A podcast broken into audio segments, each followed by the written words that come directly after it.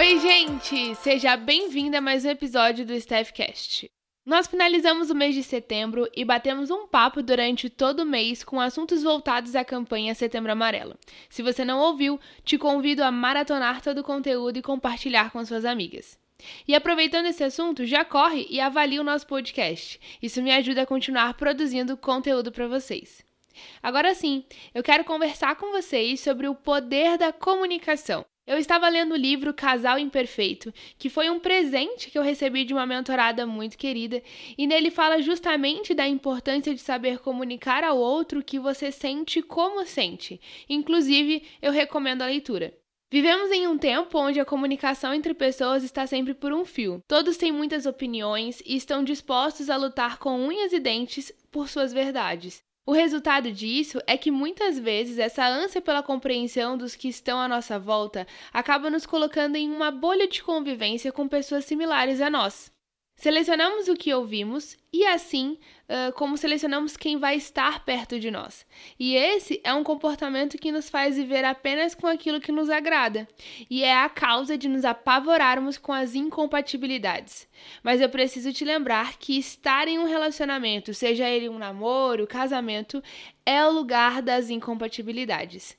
Pensando assim, se o seu namoro, casamento é naturalmente o lugar em que as incompatibilidades aparecem, qual caminho devemos tomar para que ele não se perca em meio às diferenças?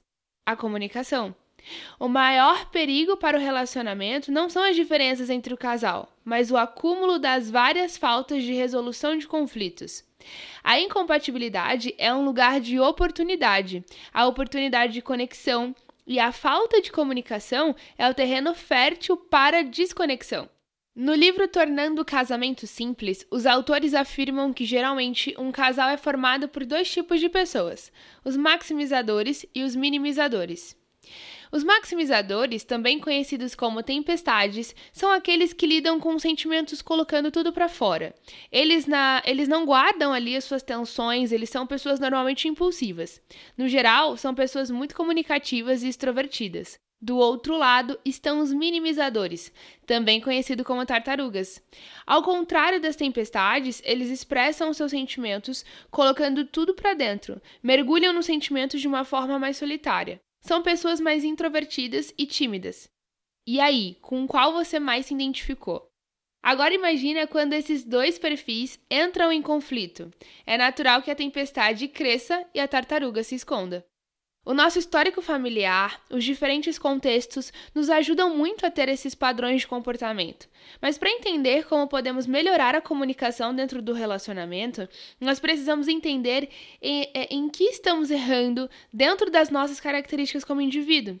E nisso existe o reconhecimento se nós somos tempestades ou se nós somos tartarugas. A pessoa tempestade no relacionamento, por ter mais naturalidade com a comunicação, acredita que fazer isso de forma exagerada é o caminho que leva à resolução.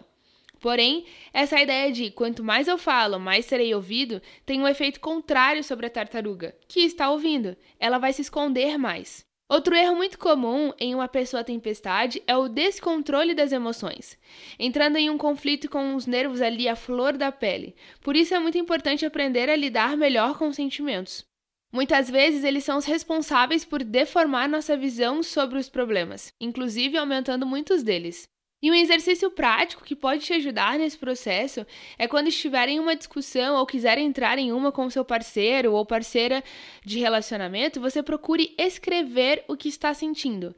Depois, quando a poeira baixar, leia tudo o que escreveu e analise se realmente faz sentido ou se acabou por potencializar os seus problemas. Você vai perceber o quão incrível é o poder que os sentimentos descontrolados têm sobre a nossa perspectiva. E agora falando da tartaruga, você já percebeu quanto temos a, a, tendência a ver a tempestade como a vilã e a tartaruga ali como vítima dentro de um relacionamento?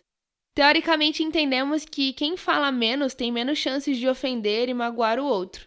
Uma das ideias mais equivocadas da tartaruga é achar que não se comunicar e colocar para debaixo do tapete é a melhor solução. Mas os erros da tartaruga, por mais que sejam silenciosos, não deixam de ser erros. A única pessoa que tem o direito de querer ser entendida sem falar nada é um bebê. A comunicação é uma arma poderosa para deixar claro o que sentimos e do que precisamos. E se não utilizada dessa forma, ela se torna uma arma contra o seu cônjuge. E é por isso que eu quero compartilhar com vocês os três passos do diálogo. Então, se você estiver anotando, presta bastante atenção aqui, tá? A primeira coisa que eu quero te lembrar é que ninguém precisa sair ganhando ou ter razão. A comunicação não precisa ser violenta ou agressiva. Se lembrem que vocês dois são um time.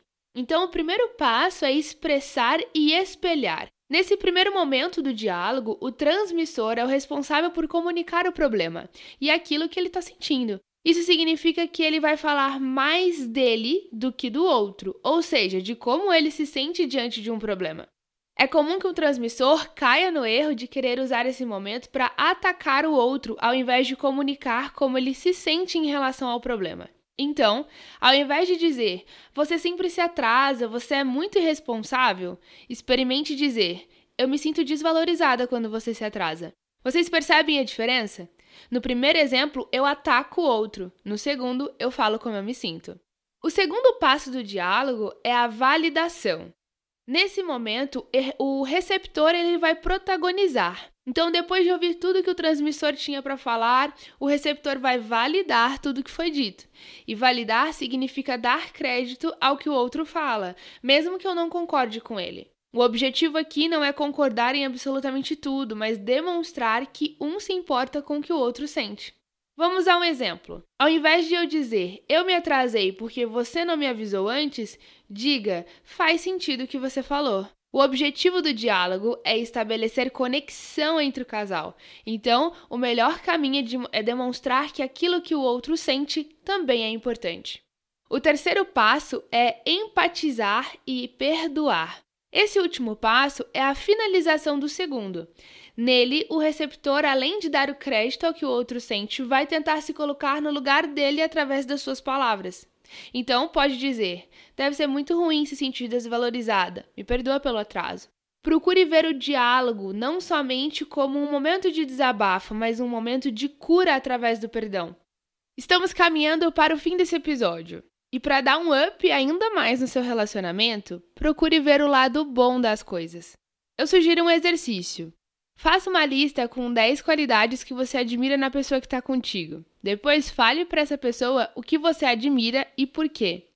E me conta se vai dar certo depois. Eu tenho certeza que vai te ajudar a ver o teu relacionamento por uma outra perspectiva, além de fazer o dia dessa pessoa melhor.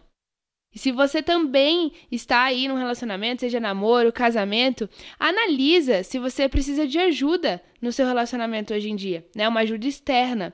Se a resposta for sim, de que forma vocês poderiam buscar essa ajuda? A incompatibilidade é uma oportunidade. Grava isso, escreve isso bem grande aí se você estiver anotando.